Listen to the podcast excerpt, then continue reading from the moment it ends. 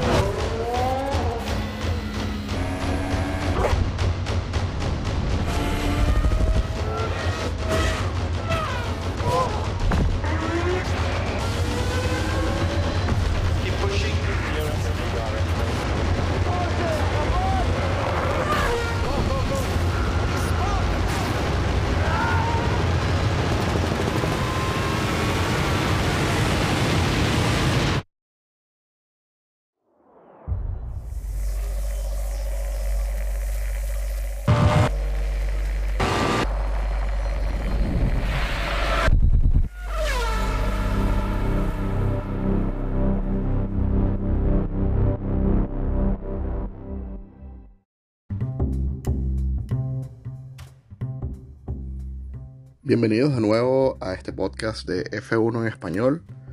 Esta semana ha sido algo movida en cuanto a noticias.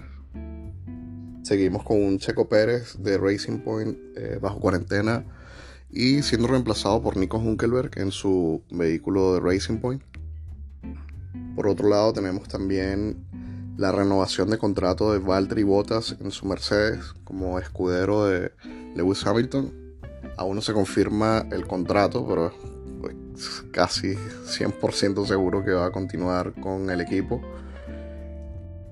Ojo que esa vacante en realidad la estaba persiguiendo George Russell de Williams, eh, que bueno, que maneja también para Mercedes.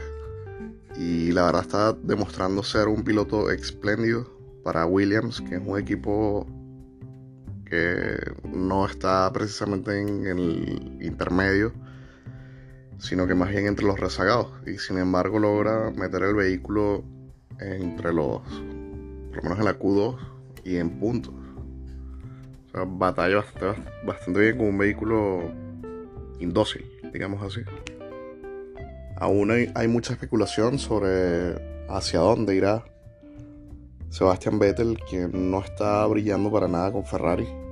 No sabemos si es el equipo si hay algo que no esté motivando personalmente al piloto, sabemos que está bajo mucha presión mental, pues el no tener un puesto seguro al año siguiente, saliendo de Ferrari así a la mala prácticamente, pues te descoloca siendo cuatro veces campeón del mundo. Y bueno, ya retomando lo que es el Gran Premio 70 aniversario de la gran carpa, la Fórmula 1. Desde los años 50 se está corriendo y este es el evento donde están celebrando estas competencias que son las principales del automovilismo. Entendamos que es un deporte súper costoso y que aunque muchos pilotos necesiten mucho capital para llegar a ella, también debemos estar conscientes que para llegar allí tienes que tener un talento impresionante.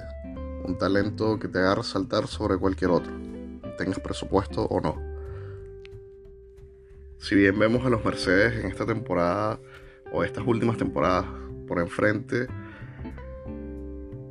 tenemos claro que los pilotos todos, si tuviesen el mismo tipo de vehículo, fuese una competencia, yo la comparo un poco con lo que sería la IndyCar donde a pesar de que hay diferentes marcas de constructores, la competencia es muy pareja, muy muy pareja.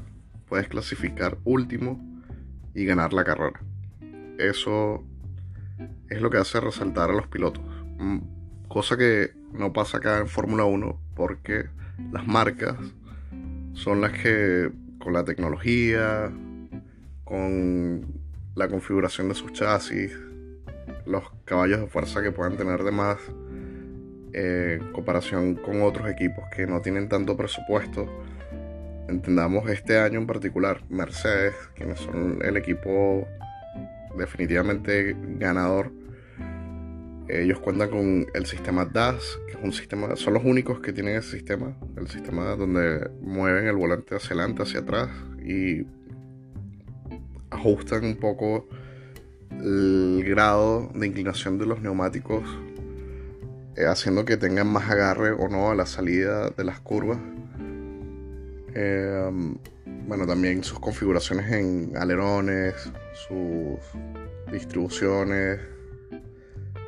Eh, digamos que influye mucho la tecnología, cosa que obviamente un Williams, un Alfa Tauri, un Alfa Romeo no tienen, ni siquiera el Ferrari teniendo el presupuesto que tienen.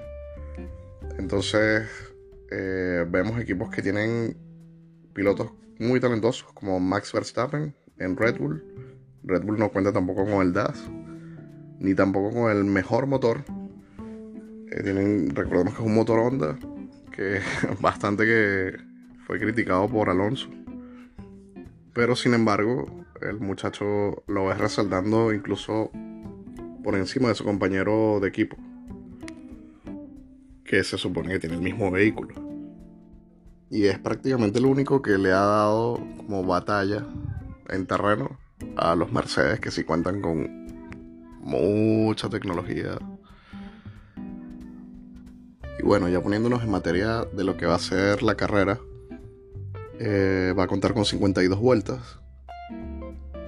Cada giro va a ser aproximadamente de 5.3 kilómetros y mm, tiene 15 curvas, tiene tres sectores de eh, donde pueden activar el DRS. Tienen tres, tres áreas de detección de DRS. Tienen una trampa de velocidad que es 140 metros antes de la curva 15. Tienen un sector 1 de 110 metros antes de la curva número 6, un sector 2 a 50 metros antes de la curva 14 y bueno, la bandera cuadros. Tienen una desaceleración máxima de 5G, experimentan en las curvas, en las GS y todo eso. Un averaje de aceleración de 3.2G. Eh, estiman usar por vuelta de combustible más o menos 2,8 kilogramos Se supone que es un circuito donde un frenado sencillo, los pilotos están en aceleración un 70% de la vuelta, tienen aproximadamente 40 cambios por vuelta, tienen dos grandes zonas de frenado, de frenado completo, eh, y una zona de frenado medio. Entonces la velocidad máxima eh, hasta ahora tomada es de 335 km por hora o 209 millas por hora. Y recordemos que la vuelta récord la tiene Hamilton en la carrera de la semana pasada en 1.24.343. Mientras que el tiempo de Paul de Botas fue 1.25.154. Cabe destacar, o quiero destacar, que en esta, en esta carrera no se notó tanto la diferencia eh, entre los Mercedes contra el resto, pero quiero destacar que fue porque creo que están haciendo como una jugarreta. Tanto Valtteri Bottas como Hamilton en sus Mercedes salieron con neumáticos medios, que en teoría bueno, en teoría no. Eh, está comprobado que son más lentos que los, que los suaves, que los soft. Entonces Nico Hunkelberg, que va a salir en su Racing Point de tercero, él está con soft. Él tuvo una diferencia de casi un segundo. Em, Max Verstappen va a salir cuarto en su, en su Red Bull. Él sí tiene un segundo exacto. También va a salir con neumáticos suaves. Daniel Richardo con Renault va a salir quinto. Una muy buena clasificación para Richardo. Va a salir medio. Por ende, yo creo que esto va a ser el juego interesante entre estos cinco primeros. ¿Qué creo yo que va a pasar? Obviando si no hay accidentes, ni mucho menos, entre Hunkelberg y Max Verstappen, yo creo que ellos dos tienen una gran ventaja en esa primera vuelta, en ese primer giro contra los Mercedes. Si no logran superar ni siquiera a Hamilton o a, Bottas, asumiendo que Hamilton supere a Bottas en, la largada, eh, no creo, la verdad, que le den alcance. Sin embargo, en esa primera vuelta, si Hunkelberg se pone por delante del segundo, tiene muchas posibilidades de mantenerse en el podio, igual que Verstappen. Ricciardo, si mantiene su estrategia, yo creo que puede lograr un quinto o un cuarto lugar. Eh, eso es muy bueno. Eh, Lance Stroll también con su Racing Point clasificó sexto, es muy buena clasificación también para él. Pierre Gasly brilló hoy eh, con su race, con su Alfa Tauri, yo a decir Racing Point. Alfa Tauri fue el, único Alfa Tauri que, se coló en el top 10. Eh, Charles Leclerc logró meter su Ferrari en, el top 10 también, va a salir octavo. Alex Albon va a salir noveno con el Red Bull. Norris va a salir décimo con el McLaren. Ocon clasificó eh, decimoprimero con su Renault. Sin embargo, yo creo que va a ser penalizado. al momento que estoy grabando esto no, tengo la confirmación. Pero él eh, le obstruyó la vuelta rápida a Verstappen, si no me equivoco. Entonces, eso, la forma en la que lo hizo es de penalización. Él está incluso clarísimo en eso. Vettel clasificó decimosegundo una clasificación bastante complicada porque se quedó fuera en la Q2.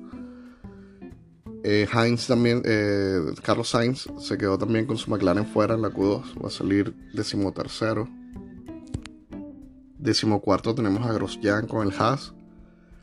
Decimoquinto a Russell, quien de nuevo eh, es la competencia donde consecutivamente ha logrado este año colarse en la Q2. Entonces va a salir decimoquinto con su Williams. Decimosexto va a salir Kvyat, quien estuvo bastante complicado, se quedó fuera en la Q3.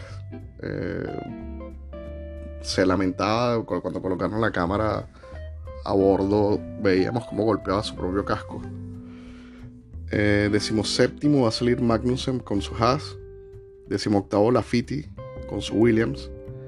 Y de último tenemos a los dos Alfa Romeo, de nuevo a Giovinazzi de 19 y de 20 a Raikkonen. Bastante extraño estas clasificaciones, pero hemos visto que en las carreras por lo menos se mantienen ambos y logran escalar poco a poco posiciones.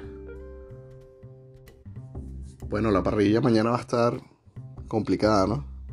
Esperemos a ver qué tal la carrera y nos escuchamos luego de ella. Así que quédense en sintonía. Nos vemos.